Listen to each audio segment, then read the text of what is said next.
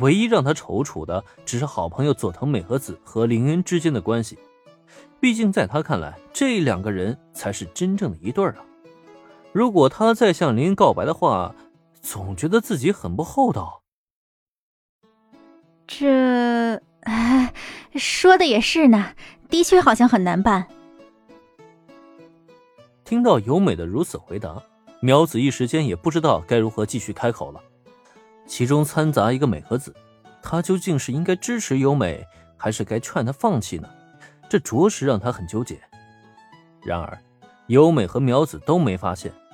正当两个人并肩前行，并且轻声诉说自己内心的想法之际，一个手持着球棒的黑色身影已经悄悄地尾随了他们很长的一段时间了。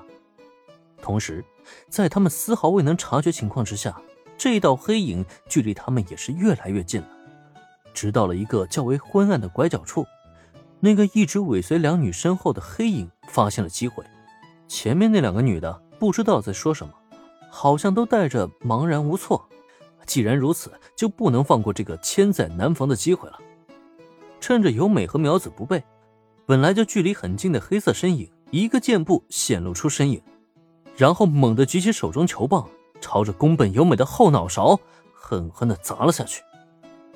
背后传来的响动，由美和苗子都听见了，下意识反身。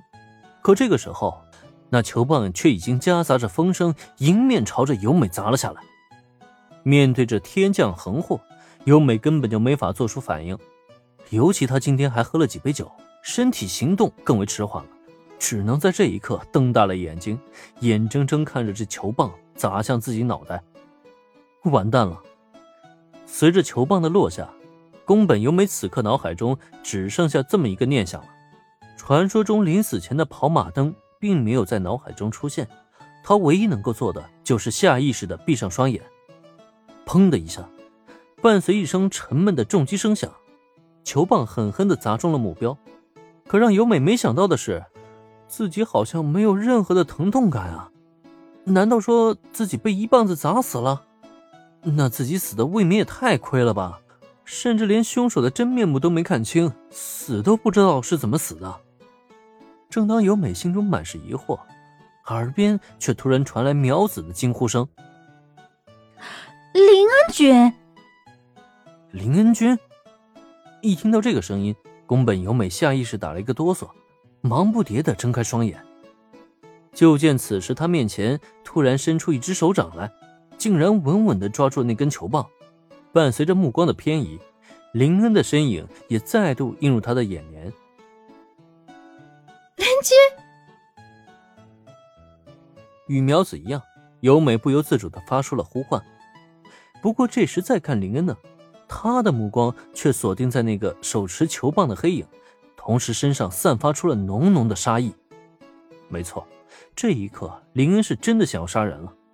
讲道理，他可不是故意躲在一旁，等对方想要行凶之际才跑出来英雄救美的，而是紧赶慢赶，才堪堪的在这千钧一发之际登场，拦下了差点砸死宫本由美的这一击。如果再差那么几秒钟的话，宫本由美恐怕就会当场香消玉殒了。对面那个黑影绝对是奔着杀人去的，这一棒子下去根本就没有任何留手的余地。正是因为察觉到这一点，林恩心中才暗恨，手中下意识发力，就见这根金属球棒直接在林恩掌心里变了形。你，眼瞧到如此恐怖的一幕，对面的黑影大惊失色。然而，还没等他一个“你”字开口。却见林恩这边已经一记飞脚，直接踹在对方的小腹上，咚的一声，这黑影如同炮弹一般，直接被林恩踹飞了出去。还好，虽然林恩心中大恨，却也没有因此失去理智。这一脚踹出去，虽然看似很猛，但终究还是收着力气了。不然的话，仅是这一脚，估计就能踹碎对方的五脏六腑，直接让他当场挂掉。林君。林恩这含怒的一脚，着实吓到了由美和苗子，而踹飞了意图杀害两女的凶手，林恩的怒气也消了不少。再转回头来，他的表情也随之平静了下来。啊，你们没事吧？我们都还好。面对林恩的关切询问，由美和苗子下意识点头。可再看看那个已经被林恩踹飞的倒地身影，两女却纷纷露出了不解和疑惑。我们都很好。林君，你不是已经走了吗？可为什么还有那个人？他为什么要袭击我们呀？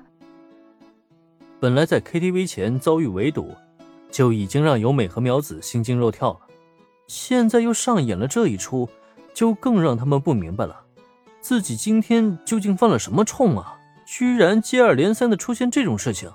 当然，最关键的还是林恩的两次英雄救美。为什么林恩君会出现这么及时呢？每一次都是在最关键的时刻救下了他们呢？